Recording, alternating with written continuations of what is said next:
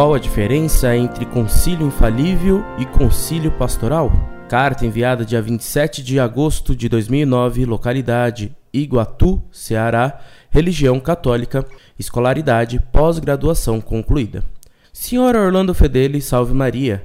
Em recentes artigos vinculados no site e na internet em geral, devido à discussão que se gerou entre o senhor e alguns padres, gostaria que o senhor nos explicasse qual a diferença entre concílio infalível e concílio pastoral. Não no sentido da palavra, pois o concílio infalível, como o nome já diz, é um concílio sem erro ou falha, mas sim no sentido dogmático da nossa fé e na moral católica.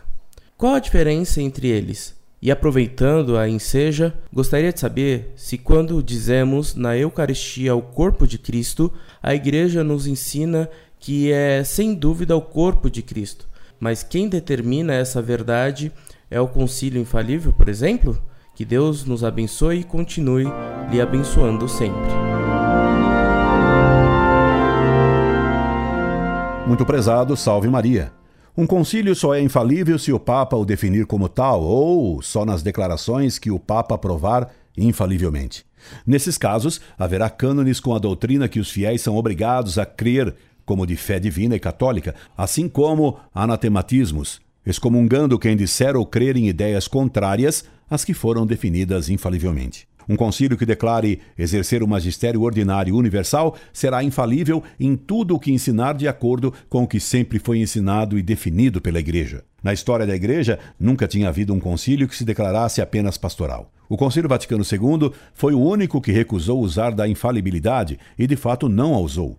Foi declarado pastoral por João XXIII, que o convocou, e por Paulo VI, que o encerrou. A Igreja oficialmente ainda não se pronunciou sobre o que se deve entender por concílio pastoral. Ainda agora, Monsenhor Brunero Gerardini, em livro intitulado Vaticano II, um discurso da Fare, pediu instantemente ao Papa Bento XVI que afinal defina o que se deve entender por pastoralidade. Parece que Bento XVI vai logo mais decidir essa questão. O que vamos dizer então agora é mera opinião pessoal nossa, sem mais valor do que uma opinião pessoal de um simples leigo sem autoridade nenhuma, enquanto aguardamos o ensinamento papal sobre isso.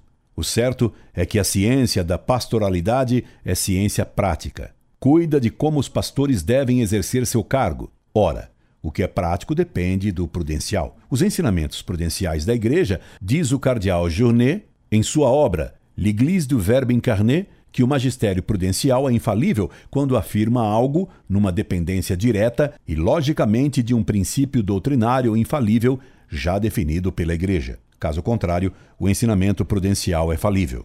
Para isso tudo, não consideramos o Concílio Vaticano II nem dogmático e nem prudencialmente infalível. Por isso, consideramos que nenhum católico é obrigado a aceitar o que o Concílio Vaticano II ensina contrariamente à doutrina de sempre, e que ele pode e deve ser criticado em tudo o que ele contraria o ensinamento tradicional da Igreja. Aguardemos o que decidirá e ensinará Bento XVI, infalivelmente.